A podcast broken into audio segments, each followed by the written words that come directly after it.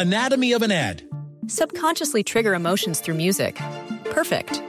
Define an opportunity. Imagine talking to millions of people across the U.S. like I am now. Identify a problem. Creating an audio ad is time consuming. Offer a solution. Utilize cutting edge AI. Imagine creating all that in under 30 seconds. Well, we did to create this ad. To learn more about AI in the audio industry, download the white paper from audiostack.ai. Este es el podcast de Alfredo Romo, 889noticias.mx. Vamos a platicar de un tema por demás interesante, que es la relación entre jefe y subordinado. De hecho, decir jefe y subordinado es como del siglo pasado.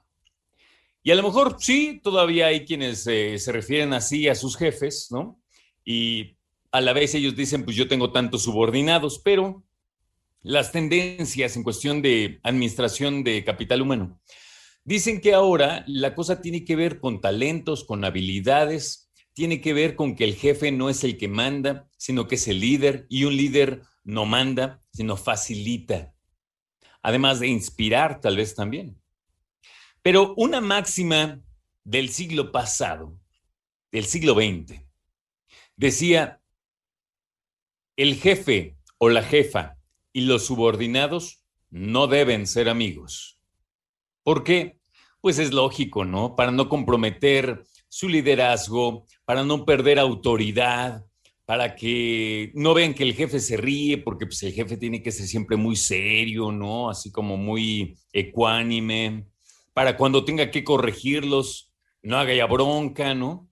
Y sobre todo, lo más importante es que para que los despida después, y no haya bronca. O sea, el jefe tiene que tener sangre fría en todo momento. A lo largo de una relación con una persona, el jefe debe ser inquebrantable eso se pensaba el siglo pasado. Déjame decirte que ahora encontré un texto en LinkedIn, esta aplicación, esta comunidad laboral. Santiago Iñiguez escribe y me llamó mucho la atención y quería yo compartírtela, porque dicen que en el mundo profesional sí puede haber cariño, sí puede haber amistad, sí puede haber y debe haber una relación de persona a persona. De hecho, llega un momento en que llegas a un nuevo trabajo, conoces a tus compañeros, empiezas a socializar con ellos. En algún momento, depende, ¿verdad? Sobre todo, pues qué tan cerca está el jefe o la jefa. También empiezas a compartir con ellos y de ahí viene después que a lo mejor uno se ausenta o le dices, oye, sabes que mi hijo tiene tal cosa, y ah, yo sí te entiendo porque yo también tengo hijos, y luego dame un aventón, y luego nos vimos ya en la cena de Navidad, me presentaste a tu esposa. Entonces empieza a haber una relación cada vez más cercana, y después viene algo que yo no sé si tú has vivido, pero viene algo que se llama los viajes de negocios.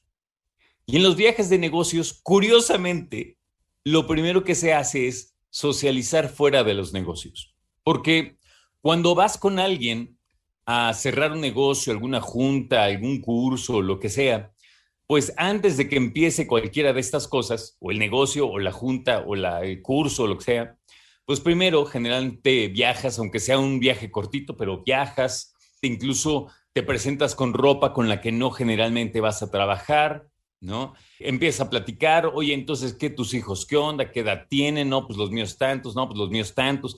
Y empiezas a platicar de una manera muy diferente. Y fíjate que cuando menos te das cuenta, aunque lo nieguen, ya estás generando una amistad. Ya estás desarrollándote de manera personal en algo que empezó como un contexto laboral, ¿no? Esa relación jefe-empleado, pero después viene esta parte de empezar a, tener algo que se llama la cotidianidad en el trabajo. Simplemente que pasa por ti alguien, oye, ella, ella quién era, no, pues es mi novia, ah, pues qué buena onda, ¿no? O lo contrario, oye, pues, ¿qué, ¿qué pasó? ¿Estás bien? No, es que soy triste, terminé con mi novia. O sea, al fin y al cabo somos humanos, trabajando, pero con toda la cantidad de experiencias que podemos atravesar como personas, muy buenas noticias, muy malas noticias. Muchas de esas pueden ser laborales, pero también muchas son de nuestras relaciones personales.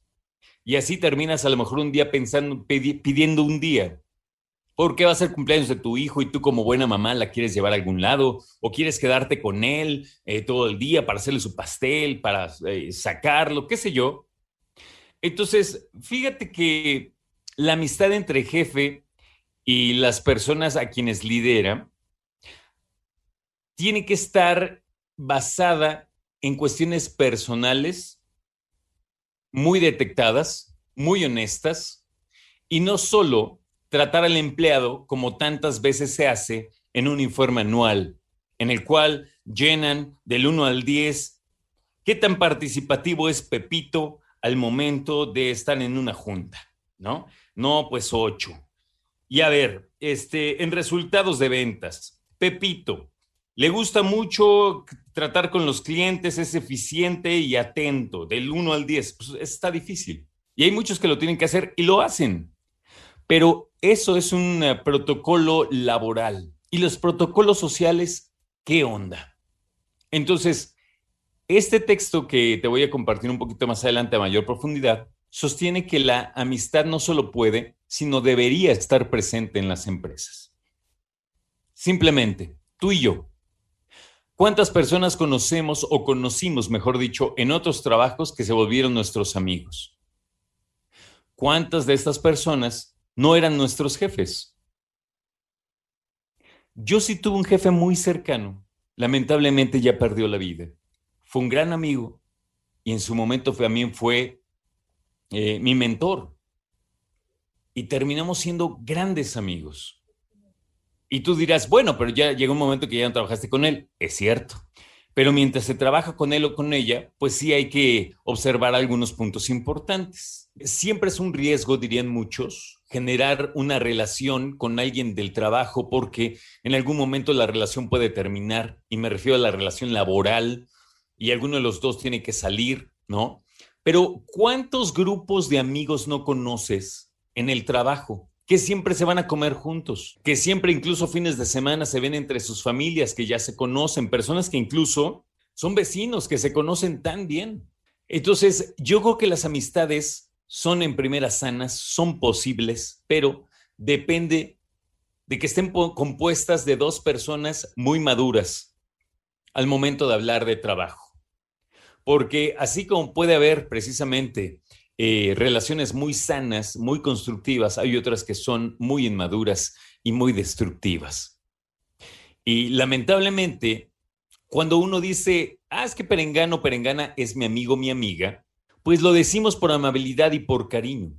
Pero yo sí creo que las amistades tienen ciertas pruebas, ¿sabes? Y esas pruebas se van dando poco a poco. Y entonces por eso, la neta, también nos llevamos algunas decepciones.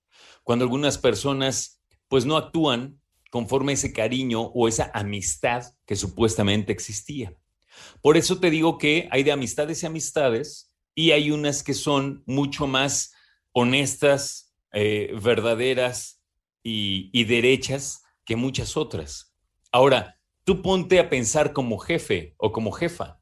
Híjole, pobres, porque debe ser difícil que todo el mundo te diga que te quiere y te adora y a la mera hora terminan queriéndote torcer el brazo y hacerte el de puerquito, ¿no? Para conseguir algo, o para sacar información, o para sacar provecho y pedir un día más de vacaciones, en fin. Entonces, ser jefe o jefa en ese sentido no es nada fácil, como no es nada fácil decirle amistad a cualquier relación cordial. Son cosas muy distintas. Escucha a Alfredo Romo donde quieras, cuando quieras. El podcast de Alfredo Romo en 889noticias.mx.